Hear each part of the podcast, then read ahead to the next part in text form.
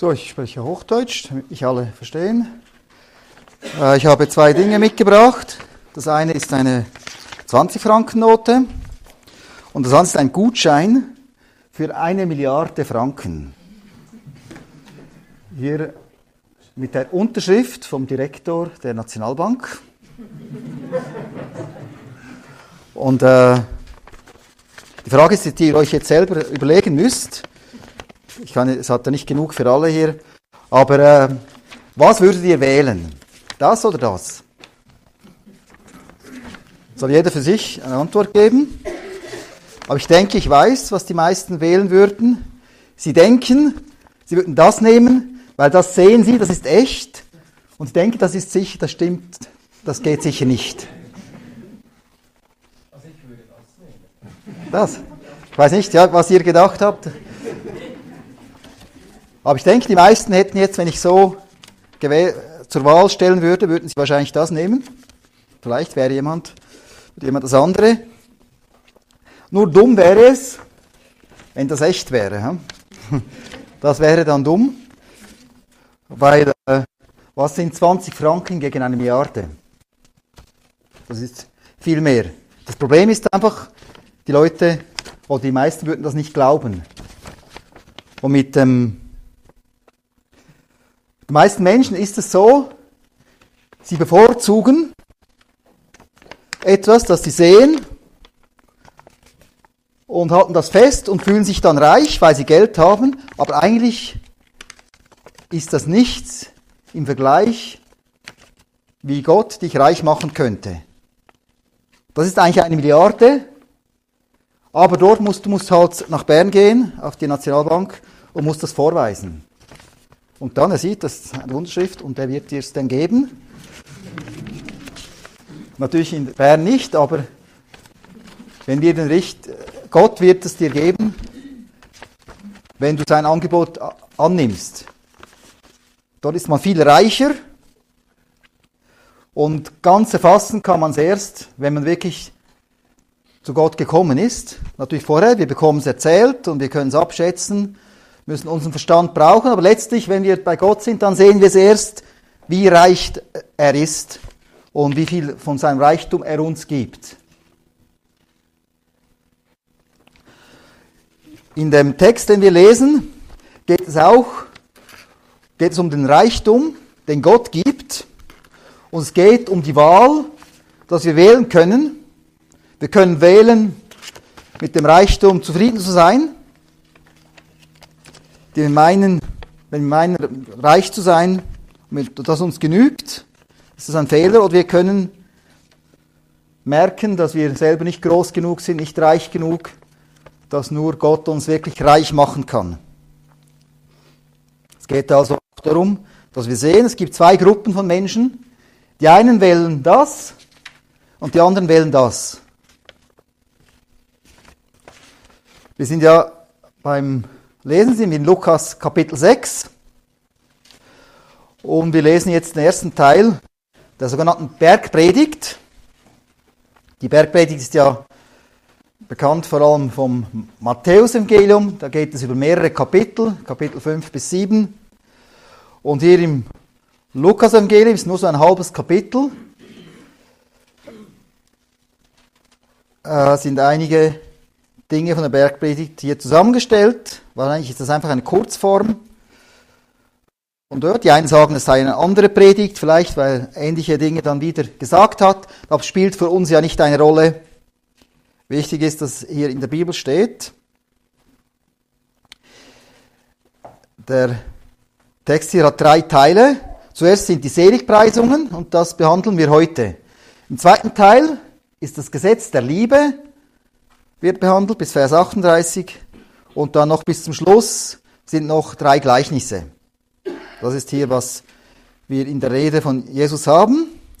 Aber jetzt also die, in Lukas Kapitel 6, die Verse 20 bis 26. Und hier geht es um die Seligpreisungen. Ich lese das zuerst. Und er, also Jesus, hob seine Augen auf über seine Jünger hin und sagte, Selige seid ihr Armen, das Königreich Gottes gehört euch. Selige seid ihr, die ihr nun hungert, ihr werdet gesättigt werden. Selig seid ihr, die jetzt weint, ihr werdet lachen. Selig seid ihr, wenn euch die Menschen hassen, wenn sie euch absondern und beschimpfen und euren Namen als böse verwerfen, des Menschensohnes wegen. Freut euch über jeden Tag und hüpft, denn siehe, euer Lohn ist groß im Himmel, denn genauso handelten ihre Väter an den Propheten.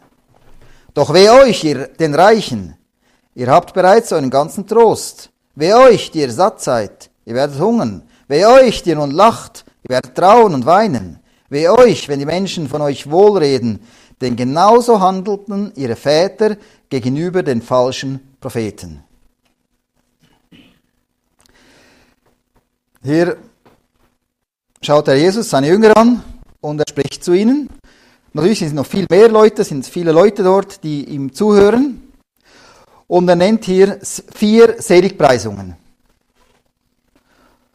Und nachher dann im Gegenkontrast dazu dann vier Wehe. Und wir wollen diese vier Dinge dann jetzt behandeln und schauen, was er meint. Also letztlich teilt er die Leute ein. Die Leute stehen unter dem Selig und sie stehen unter dem Wehe.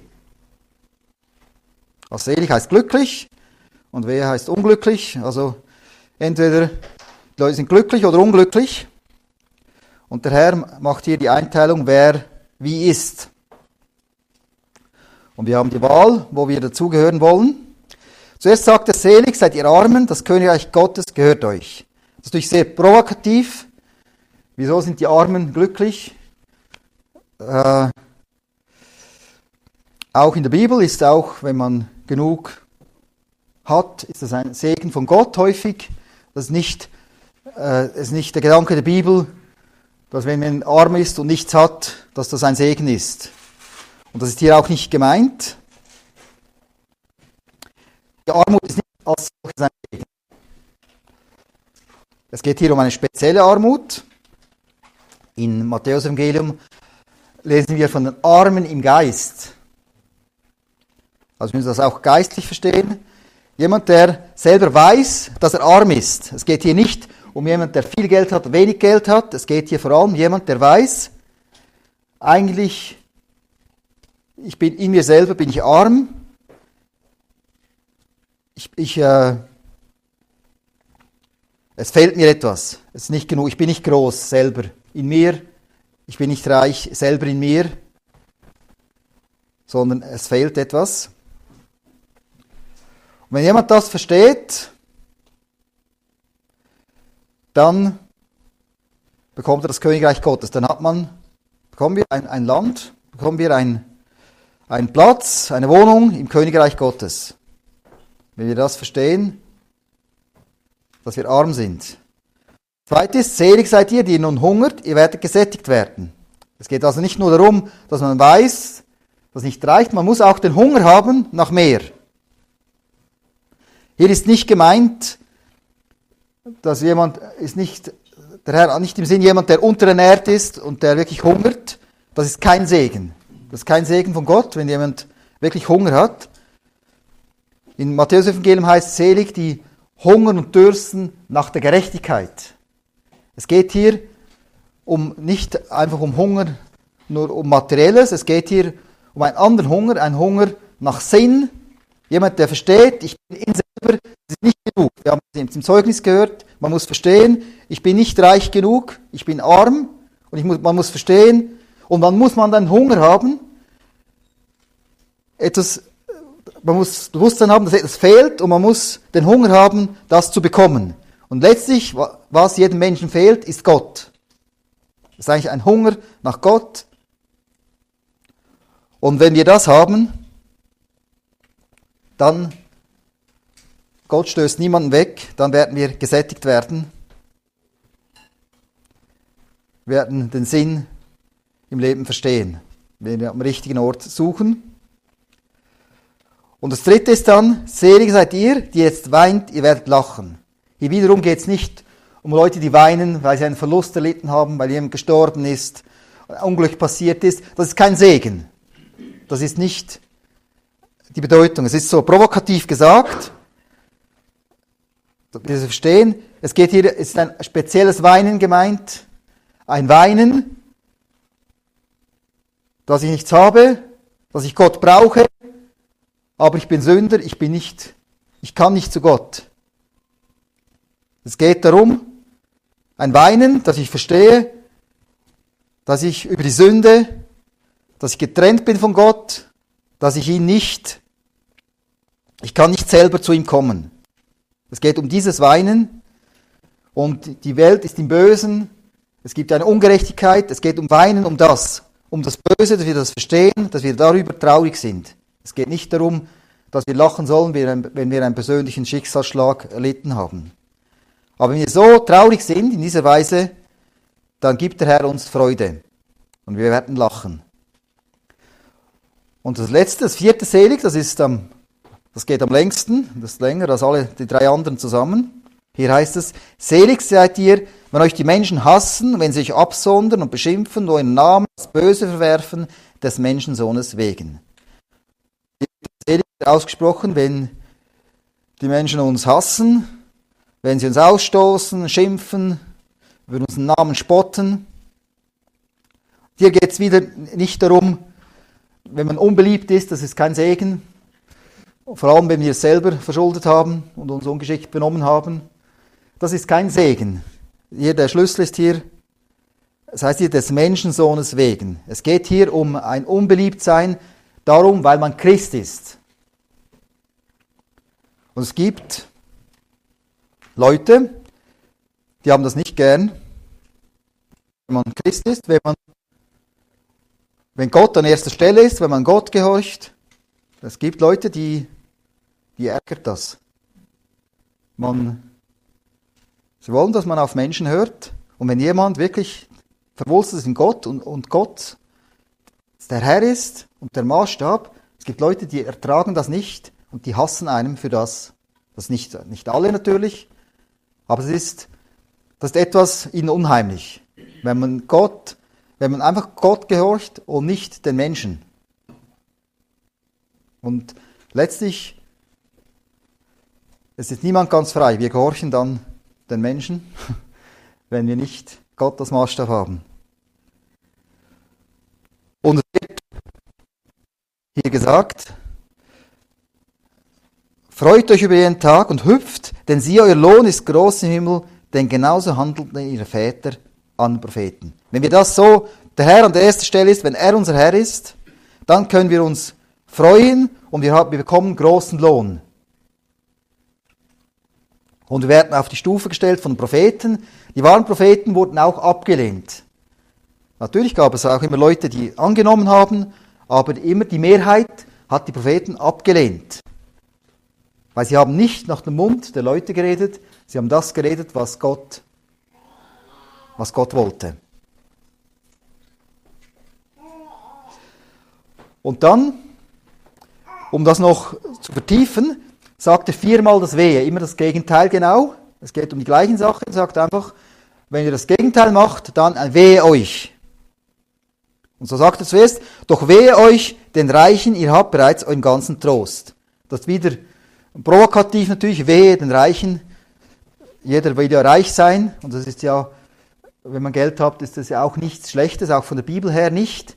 Aber wenn das Geld der einzige Reichtum ist, den man hat, dann ist es schlecht. Und dann ist man im Grunde genommen, auch wenn man Millionär ist, ist man im Grunde genommen ist man arm. Was, ist, was sind 20 Franken gegen eine Milliarde?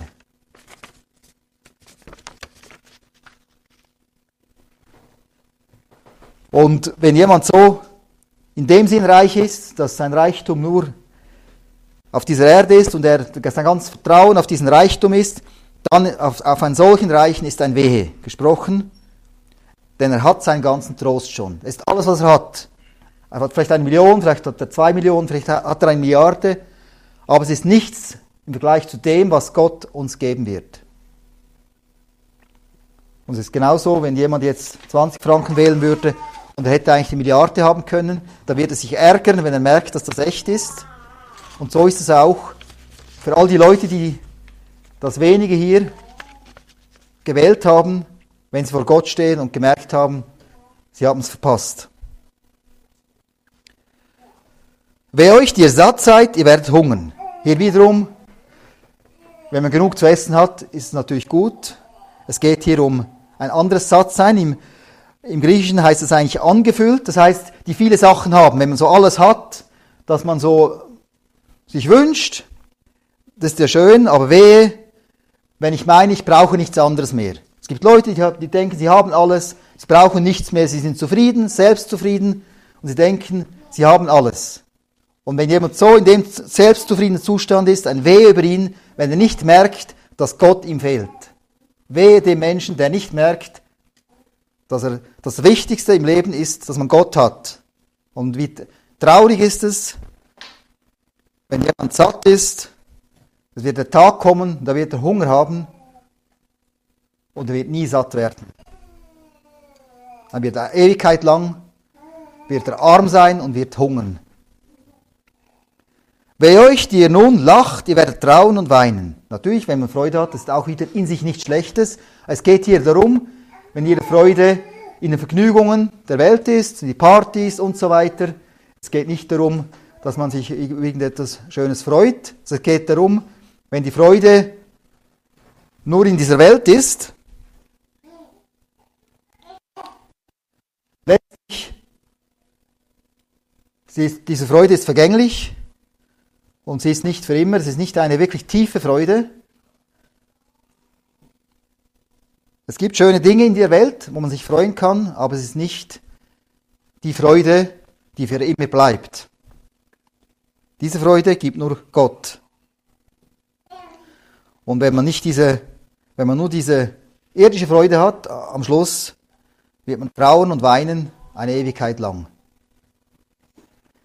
Wehe euch, wenn die Menschen von euch wohlreden, denn genauso handelten ihre Väter gegenüber den falschen Propheten. Und das vierte, auch parallel zu den Seligpreisungen, heißt es, wehe euch, wenn alle gut von euch reden. Wenn ihr euch schön wenn ihr beliebt seid, das ist ja an für sich ja gut, wenn man keine Probleme hat, mit den Leuten gut auskommt. Aber wehe euch, wenn ihr so euch einfach den Menschen anpasst, wenn für euch wichtig ist, was die Menschen sagen und nicht, was Gott sagt. Wehe euch, wenn nicht der erste Maßstab Gott ist, wenn ihr euch ausrichtet, um da gut durchs Leben zu kommen, mit allen euch arrangiert und alle finden euch gut, wenn ihr den Weg geht mit dem Herrn, dann werdet ihr Leute finden, die euch nicht gut finden. Das ist so. Es ist nicht so, dass ihr dann mit allen Streit habt, sicher nicht. Wenn es so ist, dann liegt es nicht an Gott, sondern an euch auch noch. Aber das ist so, Ihr werdet Leute finden, die das nicht gern haben. Ihr könnt noch so lieb sein und noch so hilfreich, äh, ihnen helfen oder euch anständig benehmen. Es gibt Leute, die hassen Gott und die hassen alle, die Gott an erster Stelle haben. Und dann, wenn, wenn es so ist, wenn ihr auf die Menschen hört und nicht an erster Stelle nicht zuerst wichtig ist, was Gott über euch denkt, sondern was die Menschen denken, ist euch wichtig, dann heißt es, äh, wird ein Wehe ausgesprochen. Ist da nicht weiter ausgeführt, was da passiert. Ein Wehe wird ausgesprochen und ihr werdet mit den falschen Propheten verglichen. Die falschen Propheten, die haben ja so das geredet, was die Leute wollten und da waren sie beliebt und haben da ihren Lohn bekommen auf dieser Erde, aber sie haben nicht, sie waren nicht Sprecher Gottes. Wenn wir das Wort Gottes reden, wollen wir das sagen, was hier steht. Und nicht alles gefällt den Leuten, aber es ist unsere Aufgabe, wenn wir das Wort weiter sagen, dass wir das sagen, was hier steht. Wir können das nicht ändern, wir müssen einfach das sagen. Ich bemühe mich auch, das zu erklären, was hier steht. Also, zusammenfassend sehen wir hier vier selig und vier wehe. Es gibt zwei Gruppen. Wir sind in einer Gruppe und natürlich ist die beste Gruppe dort, wo, die, wo wir selig sind. Und es ist wichtig zu verstehen, was wir, wie wir selig werden, wie wir zu dieser Gruppe gehören. Sonst sind wir dann eben in der anderen Gruppe. Für Gott gibt es letztendlich nur schwarz-weiß. Natürlich, Gott sieht alles, aber letztlich sind die Menschen zweigeteilt. Und ich will das nochmals äh, sagen. Also es geht hier darum, zuerst, dass wir verstehen, dass wir arm sind. Wir müssen verstehen, wir sind nicht groß in uns selber. Dann müssen wir hungern nach Gott, nach der Gerechtigkeit. Wir müssen verstehen, das fehlt. Und dann, das dritte ist, da müssen wir verstehen, dass wir nicht gut genug sind, um zu Gott zu kommen, wir müssen Buße tun, das heißt umkehren. Wir können nicht einfach unser eigenes Leben leben, wir müssen mit Gott leben wollen, wir müssen weinen über unser nicht genügend sein. Und das vierte ist dann eben, dass Gott der erste Maßstab in unserem Leben ist. Also es geht, wir müssen ihn als Herr annehmen. Also nicht, es geht nicht darum, dass wir in unserem Leben, dass wir unser Leben weiterleben und Jesus dazu nehmen. Das ist ja manchmal äh, bei modernen Evangelisationen geht es so ein bisschen so, wenn du ein Problem hast, nimm Jesus dein Leben ein, mach eine Beziehung zu ihm und nimm ihn in dein Leben hinein. Er hilft dir dann. Das ist, das stimmt zwar, aber es ist nicht das Ganze. Eigentlich ist das richtig, ist es, du bist auf dem falschen Weg und geh, du musst umdrehen, du musst mit dem Herrn gehen, mit ihm gehen und ihn als Herr anerkennen. Dann, der zweite, dann ist er dein Helfer. Er ist zuerst unser Herr und dann ist er unser Heiland. Man kann ihn nicht als Heiland annehmen, als Helfer, als Retter, ohne ihn als Herrn anzunehmen. Es geht, in der Bibel ist immer zuerst, er ist der Herr,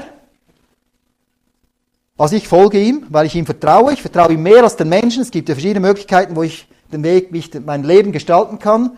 Und wenn ich mich entscheide, nicht auf Menschen zu hören oder auf die eigenen Gedanken, wenn ich mich entscheide, auf Gott zu hören und ihm zu folgen, dann ist er mein Helfer.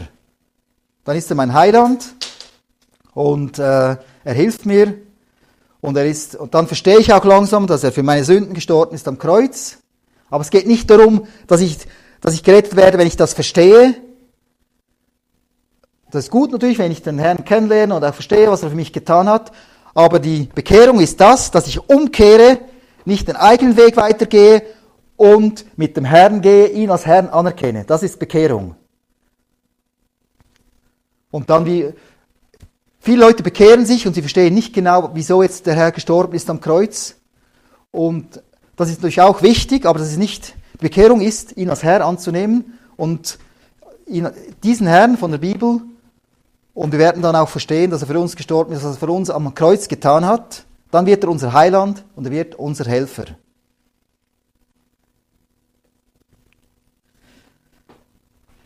Ich hoffe, das war verständlich und jeder hat das für sich äh, getan.